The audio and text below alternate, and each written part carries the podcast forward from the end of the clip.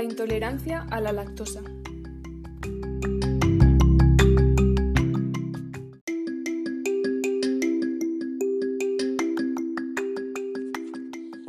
Para comenzar, veremos qué es la lactosa. Bueno, la leche y los lácteos son un grupo de alimentos muy completo y equilibrado, cuyo consumo se recomienda en todas las edades de la vida, ya que aportan proteínas de alto valor biológico, grasa, lactosa, calcio y vitaminas. La leche y derivados lácteos como el queso o el yogur son el grupo principal de alimentos para cubrir las necesidades de calcio y vitamina D. Entre los múltiples componentes que presentan los lácteos existe un azúcar, que se denomina lactosa. Por lo tanto, la lactosa es el principal azúcar de la leche y derivados lácteos, ya sea de la leche de vaca como de otros animales. Cada 100 mililitros de leche contiene 5 gramos de lactosa. Este contenido de lactosa es básicamente el mismo en la leche entera como en la desnatada, independientemente de si es de vaca, oveja o cabra. Cuando tomamos la lactosa, esta es degradada en el intestino gracias a una enzima llamada lactasa. Esta enzima desdobla la lactosa en dos azúcares sencillos, la glucosa y la galactosa. Estos dos azúcares son eficazmente absorbidos en el intestino delgado.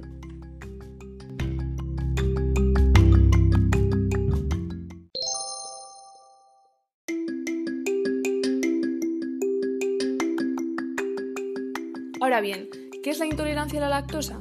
Bueno, si la producción de lactasa es insuficiente, cuando se tome lactosa, esta no se podrá absorber en el intestino. Esta situación, conocida como malabsorción de lactosa, provoca la aparición de síntomas que se conocen como intolerancia a la lactosa. La producción insuficiente de lactasa puede aparecer en tres situaciones distintas. Por un lado, existe el déficit primario congénito de lactasa, en el que de una forma heredada existe la ausencia absoluta de lactasa desde los primeros días de vida. Por otro lado, existe el déficit de secundario de lactasa, que ocurre cuando, a consecuencia de una enfermedad intestinal, se pierde temporalmente la capacidad de producir lactasa. Sin embargo, la causa más frecuente es el déficit primario adquirido de lactasa, en el que la lactasa se expresa correctamente desde el nacimiento, pero a partir de la infancia se produce una disminución de la actividad de lactasa. El déficit primario adquirido es muy frecuente, ya que se presenta en uno de cada tres adultos. En estos casos, la pérdida de la capacidad de producir lactasa intestinal justifica la aparición de algunos síntomas de intolerancia con la toma de leche o de lácteos.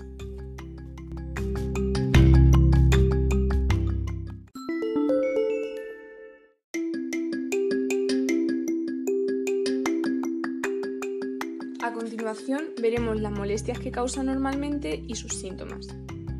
En condiciones normales, al tomar lactosa, esta es degradada por la lactasa intestinal, lo que permite su correcta absorción en el intestino. Pero si por cualquier motivo la producción de lactasa intestinal es insuficiente, al tomar lactosa, esta no se digiere correctamente y se fermenta en el colon, provocando los síntomas de intolerancia.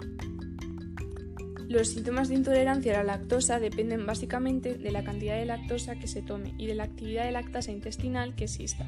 Si se ingiere más lactosa de la que se puede digerir en el intestino, se desencadenarán los síntomas. Las personas que intoleran la lactosa refieren diarrea, dolor abdominal, distensión abdominal, flatulencias, borborismos, náuseas y a veces vómitos, cólicos, hinchazón, gases, etc. La mayoría de adultos con deficiencia de lactasa mantienen cierta actividad residual que suele permitir la ingesta de ciertas cantidades de lactosa.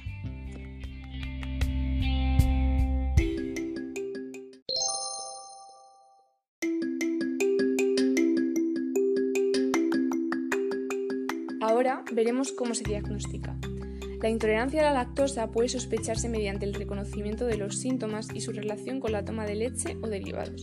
En ocasiones los síntomas son atípicos, como náuseas o cefalea. Por ello, es recomendable confirmar la sospecha sintomática mediante las pruebas de absorción de lactosa. Existen numerosas pruebas para medir la capacidad absortiva de la lactosa, siendo las más comunes el test de la carsilosa en orina, la prueba de la tolerancia a la lactosa y el análisis de la piosias de duodeno, aunque la más difundida es el test del aliento de hidrógeno. La prueba del test del aliento de hidrógeno consiste básicamente en la medida del hidrógeno exhalado en el aliento después de tomar una cantidad preestablecida de leche o lactosa. Si la excreción de hidrógeno en aliento aumenta, traduce una mala digestión de la lactosa.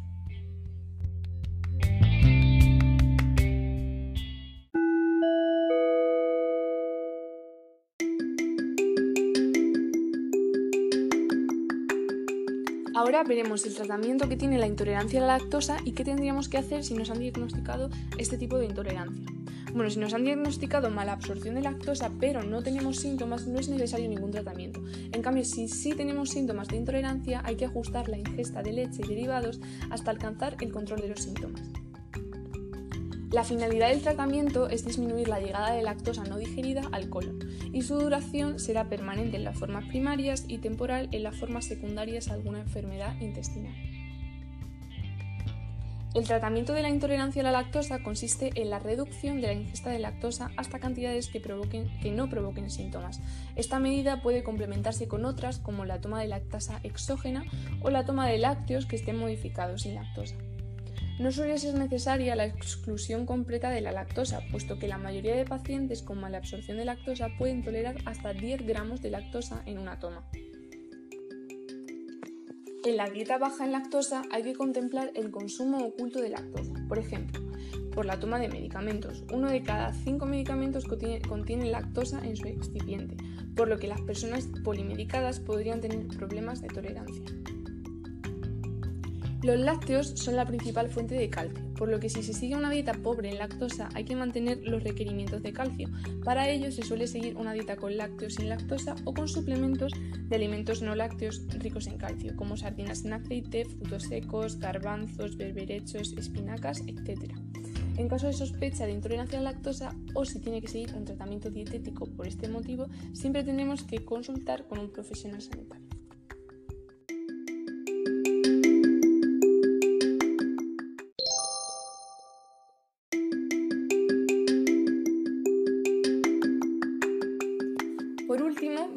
Algunos productos que pueden contener lactosa y que por lo tanto deberíamos restringir en caso de tener este tipo de intolerancia. Algunos de ellos pueden ser la leche entera o desnatada, nata, la mantequilla, el queso, el yogur entero desnatado, el helado, la leche condensada, la margarina, salsas, embutidos, pan, bollería, chocolate, pasteles, tartas, galletas, platos precocinados, purés y sopas.